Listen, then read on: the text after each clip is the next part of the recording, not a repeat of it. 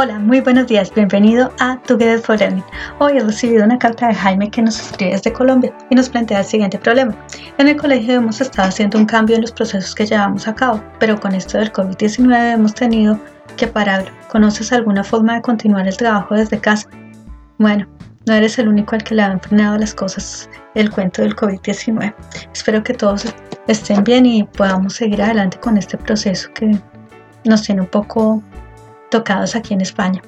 Mira, frente a tu pregunta, te cuento, cuando se están realizando cambios al interior de las organizaciones, se requiere la generación de nuevas puestas en común que se consolidan en documentos. Para construir esos documentos y hacer unas puestas en común, a pesar de la distancia que nos está separando, podemos utilizar herramientas colaborativas como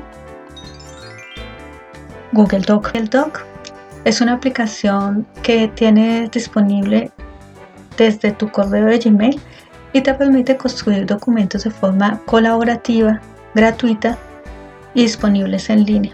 Incluso puedes trabajarlos offline, o sea, sin conexión a internet, y luego cuando se sincronicen, vuelven otra vez a colocarse en online. Puedes hacerlo con otros miembros de tu equipo de trabajo al mismo tiempo. Lo que yo hago es que cada miembro utiliza un color diferente para reconocer el aporte de cada uno la ventaja es que te guarda los cambios que se realizan y te muestra cómo se hicieron. También se pueden incluir comentarios, negrillas, todo lo que te da una función de Word, pero a nivel online. Ello te permite avanzar en cuanto a documentos. Ahora bien, si lo que quieres es una forma de analizar, debatir y evaluar esos documentos, es interesante Google Groups o Google Grupos. Esta aplicación te permite crear líneas de discusión a fin de poner a consideración de todos los miembros de tu comunidad educativa alguna situación o documento que requieras poner en consenso.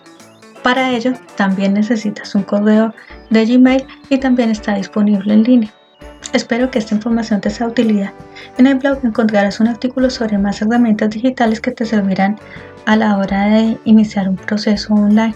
Muchas gracias Jaime por contar con nosotros y ya lo sabes, si tienes otro problema o tal vez otra solución, por favor escríbenos a Together for Learning para incluirla y compartirla con todos nosotros. Hasta la próxima y por supuesto, buena conexión.